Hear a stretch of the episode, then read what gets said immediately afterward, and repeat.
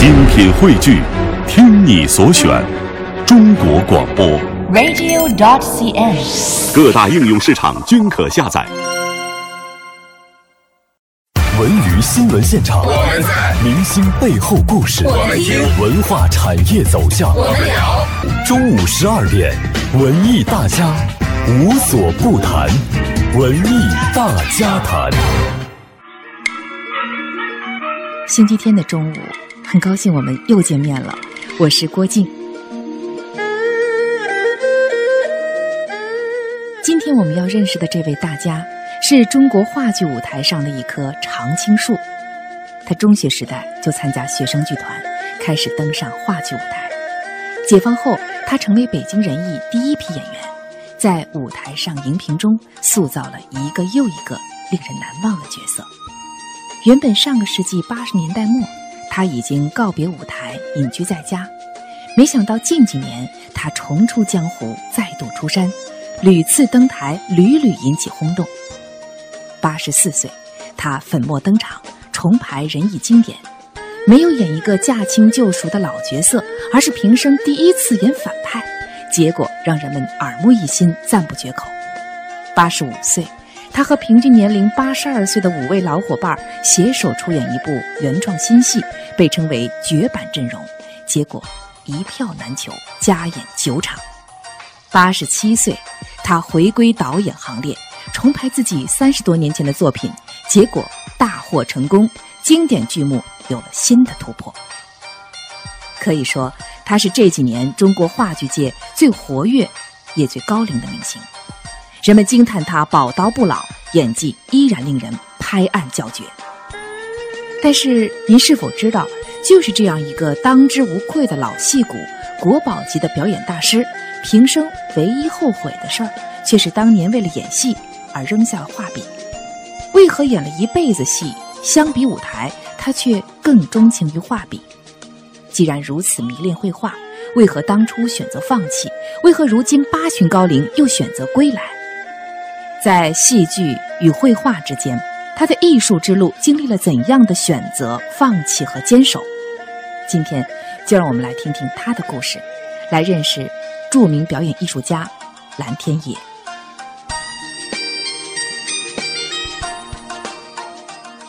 好多人都觉得您身上有一种特别儒雅的气质。就如果说要呃想到说要找一位演员来演教授啊、啊专家呀，大家马上首先就会想到您。嗯，所以很多人都猜测说您是不是出生于一个书香门第呢？我这个家族是一个典型的封建大家族，我是河北省人，冀中，河北省中部好像是衡水是吗？衡水啊现在衡衡水是建市了，原来衡水就是一个专区，它属保定。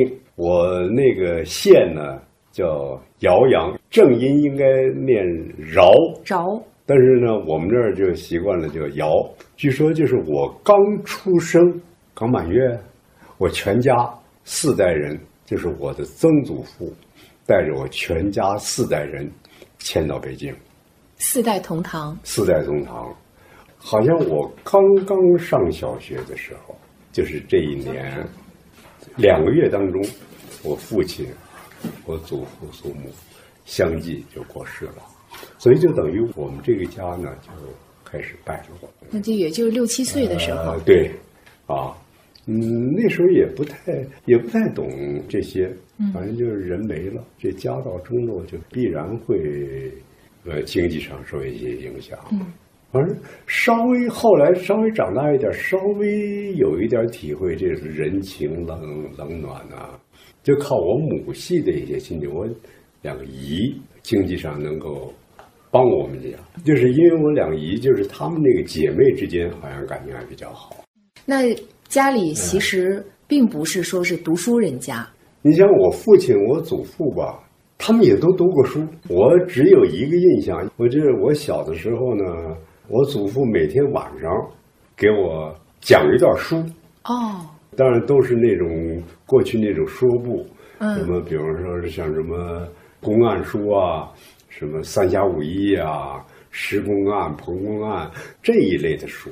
我开始这个启蒙不是读书，啊是听书。听书到后来上学了，因为那时候认识字儿还不太多呢，嗯只能看小人书。嗯，有画来，对，后来到了小学几年级啊，也开始就是看那些呃小说，就是字书，嗯但是很多字不认识，就那么猜起来的。啊，囫囵吞枣往下看，哎，对对，猜，大概那个意思就能够看。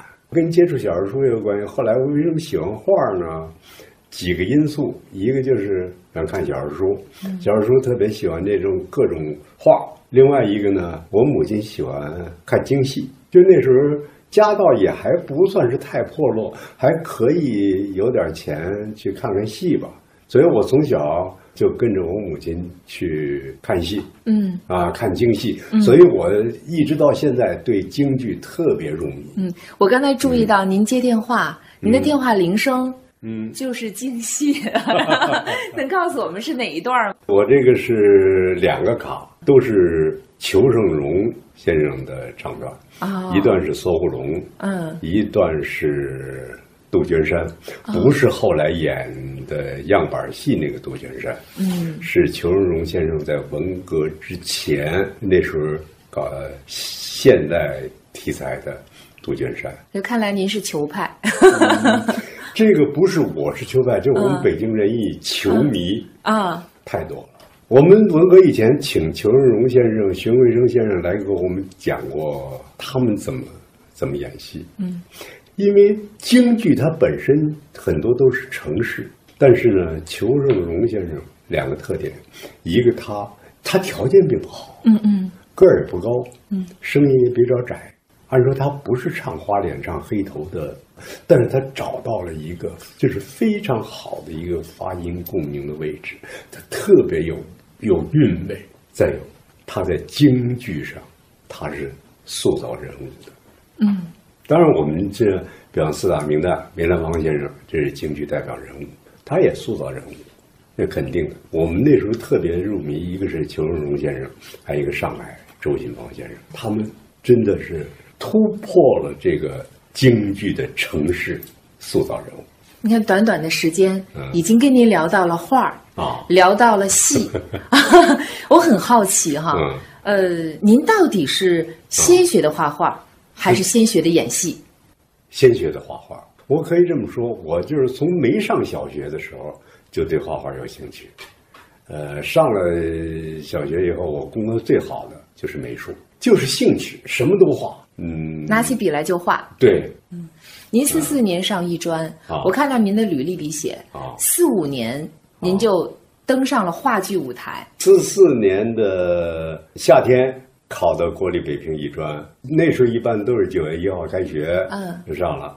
到了年底，大概到了十二月份吧，这一个学期快结束了，就苏民，嗯，就拉着我说，我们这儿有一些都是学生，各个学校的学生，说要演一出戏，怎么样？你有兴趣你也来吧。嗯，自己上台了，这化身成另外一个人物了，这也挺有意思，就是兴趣。那拉着我演戏就去了，去完了演完了戏，那时候就是排戏的时间也不长，演两场就完了，就回来再接着上上课您现在收听的是周日中午十二点《文艺大家谈》，主播郭靖。第一次登台演的什么角色还记得吗？日出，哦，黄景三，这我自己都没想到，我那时候比现在壮多一一米八零，怎么演一个黄景三那么一个穷困潦倒的那么一个小职员 啊？但是大概人家别的角色都安排好了，啊，就差这么一个了，所以就把我拉去了。后来也没有想就专业就就就演戏，但是我注意到您是啊。到了一九四六年的时候，就您刚才提到、跟那个侯一民先生，啊，您提出要重考艺专，呃为什么要重考？因为什么呢？后来又在那儿凑在一起说再去排戏，嗯嗯。这这个时间就稍微比较长了一点儿，而且那个时候呢，我就开始接触了地下党，嗯，就是您好像是四五年入的党是吗？四五年初，所以我按我的革命工龄呢，算是抗日战争时期参加革命工作啊，但是是抗日战争末期了，嗯嗯。那时候呢，根据地下党的这个指示呢，也希望我们能够在戏剧战线。当时各个学校都有剧团。而且学校剧团的成员呢，大多数都是当时学生运动的骨干，所以就是把我们的工作重点就放在戏剧战线。所以后来逐渐呢，去排戏演戏啊，就稍微多了。多了呢，后来一想，就是还是得回去上学，还是得画画啊。而且你就是说参加革命有革命工作，你也得有一个地方啊，有一个公开的一个身份。那时候想着我的专业还是画画的啊，就回去了。回去老师说不行了，你那么长时间都不来学校了，就不让上了。其实我我后来想啊，如果我真跟老师再说一下，也就行了。嗯。哎，当时就是一个念头，就觉得我又不是奔着一个学历文凭，我再考一次，我再从一年级的素描，我再把这个最根基的基础打好一点，不更好吗？嗯，所以一九四六年我又考了一次。是因为一九四六年，这就是抗日战争结束了以后了。这时候呢，就是徐悲鸿先生到了国立北平艺专了，当校长了。徐悲鸿先生当校长。嗯，那您怎么会为了比如说演戏就能够放下画笔呢？当时很长时间，有很多年，我自己都弄不清楚，就是对画画那么入迷，兴趣那么大，就放弃这个专业，就演戏了。所以一谈到这个问题，过去我就用一个词儿。就是阴错阳差，因为弄不明白。后来是前这前很多年了，我才明白了。我姐姐在我很小的时候到解放区了，去了很多年以后，一九四五年初，就是党组织把她派到北京做地下工作。她有，因为她有一个方方面条件，她北京有个家，所以我呢就受她的影响，就是参加革命，参加地下党的工作。我也是她回到北京工作以后发展的第一个党员。呃，上学你在学校里怎么发挥作用？呃，你不是演戏吗？都是学生在这个剧团怎么发挥作用？就是很多很多事儿都不是自己有意安排的，真的没想到。但是后来我这演戏以后呢，就是经常有的时候我经常说，我呢。比较起来，我还是对画画的兴趣更浓、更大。但是后来也只能是业余的。很多人都很喜欢您的名字，嗯，蓝天野，特别有意境。但是其实这并不是父母给起的，不是，而且是您情急之下的一个产物。啊，对，因为我就不姓蓝啊，本姓是姓王。王，嗯，哎，就是这也是根据当时的形势，所以呢，当时就党组织有一个决定，分期分批。撤回解放区，呃，一个是呢这个环境啊，另外还有一个当时有一个保存实力，像祖国剧团基本上就是夏天，一九四八年夏天陆续走的。那时候我经常我还有一个任务就是护送有些人走。到了一九四八年的秋天，正好中秋节，演剧二队的党组织和祖国剧团的党组织就横的关系就已经在都在成功部领导下。就就在我们家开会，啊，就决定演剧二队撤退方案。进入到解放区的当天晚上，到了沧州的接待站，坐在那儿谈，第一句话就是：你们所有到解放区的人，全都要改名字，因为什么？你们在活动区还有亲戚、朋友、同学，各种千丝万缕的关系。解放区也不是那么单纯的，也会有敌人的人。特务什么的，对，所以呢，为了不牵扯、不影响所有到解放区的，都得改名。现在就没有让你思考的那个余地，就现在就改。嗯，名字就是一个符号嘛。如果非要想一想，也可能就觉得原来那王是不是这个姓王的太多了？嗯，啊，找一个比较少的、不常见的姓。嗯，就随便就得，呃，选了这么一个名，嗯，不改了，就就就用用到现在。从华北大学文工二团到中戏话剧团，再到北京人民艺术剧院，蓝天野就这样一路走上了专业话剧舞台。他是茶馆中的秦仲义，北京人中的曾文清，蔡文姬中的董四，在一连串光彩夺目的角色中，哪一个？是他念念不忘的呢？您看，当时的时代决定了您到底选择什么样的专业啊人生哈、啊然后呢，甚至决定了您的名字。那接下来，我想跟您聊聊啊这个到仁义以后哈、嗯。聊聊仁义，因为大家对仁义也挺关注，对。所以想你，请您给我们回忆一下在仁义的一些经历。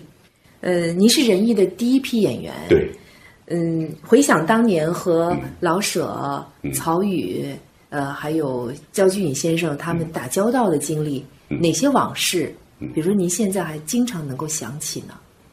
呃，北京人艺是一九五二年建院，我是一九四六年，我在演剧二队的时候，我们曾经请焦菊隐先生给我们导演过一个戏啊，啊《夜店。夜店啊》啊，所以大家都觉得说，一九五一年，呃，龙须沟，嗯，这是焦菊隐先生，呃，把中国的话剧奠定了现实主义的戏剧基础。嗯，实际上，一九四六年焦菊隐先生给我们演剧二队排《夜店》的时候，就已经打下这个基础。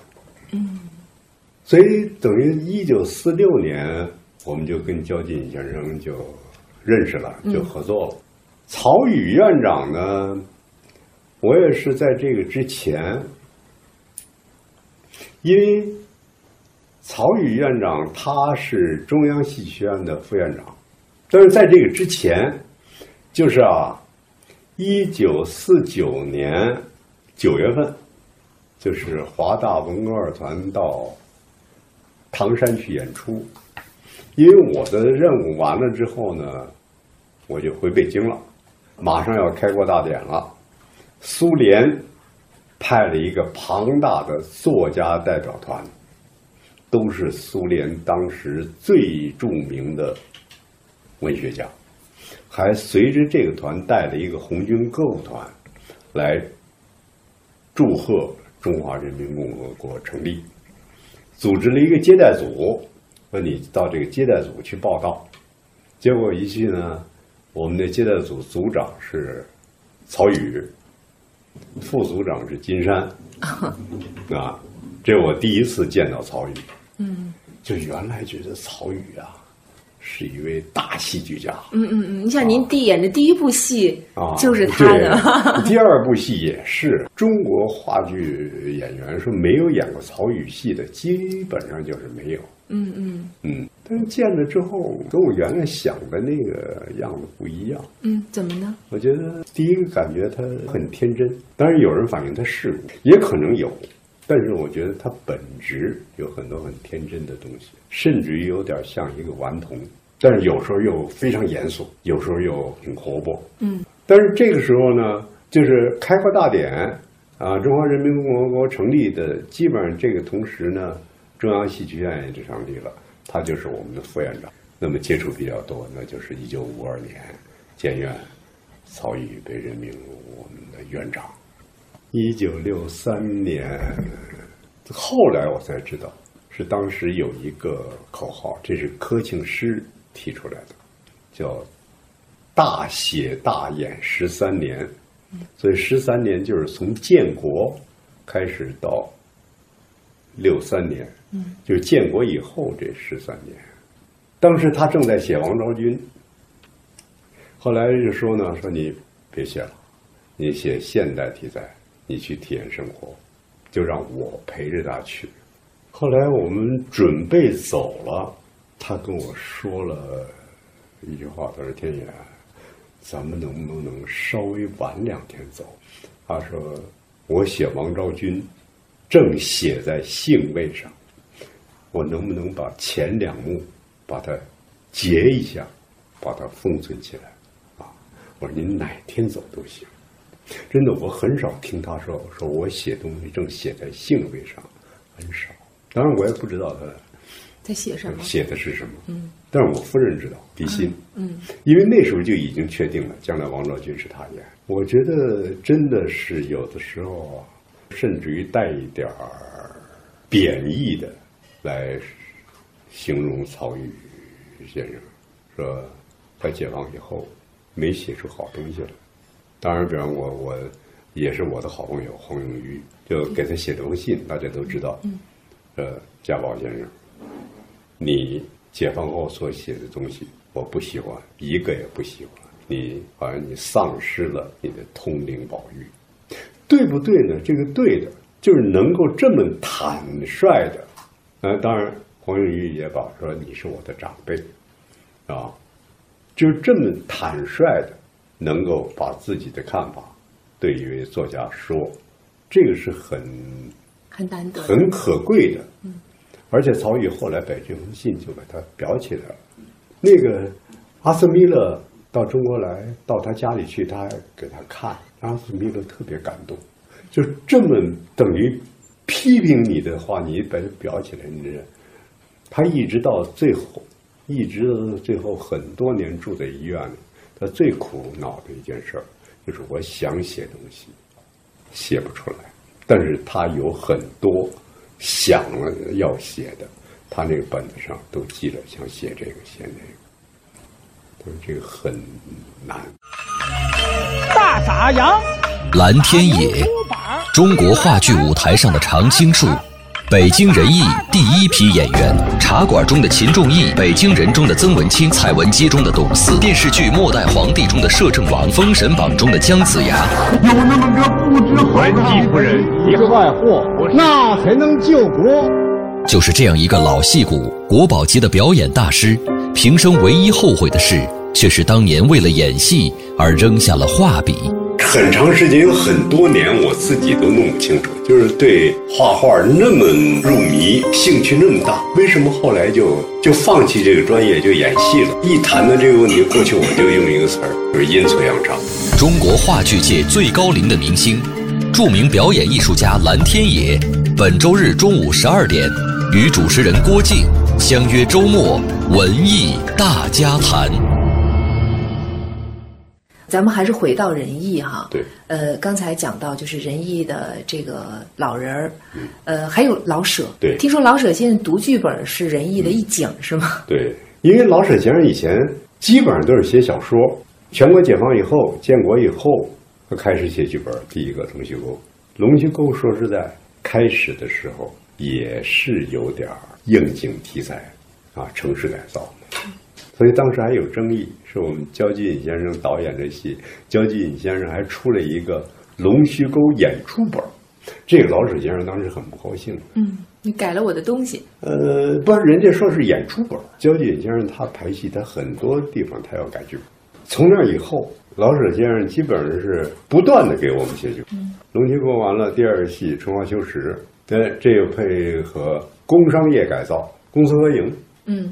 呃，以后还写过青年突击队，写过一个宏大院街道改造的，后来就是茶馆。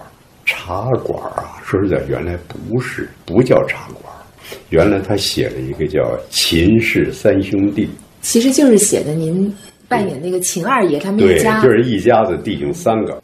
他是写什么呢？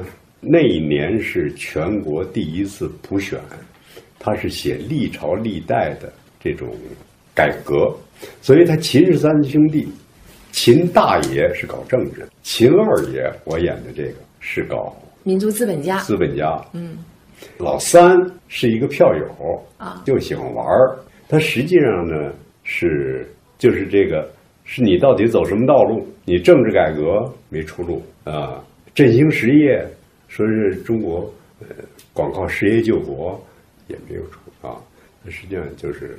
是这么一个题材，向来的惯例呢，就是北京人艺看了作家的剧本，就是要给人家提一次意见，嗯，啊，就是这个剧本我们看完了，有些什么意见建议供您参考修改。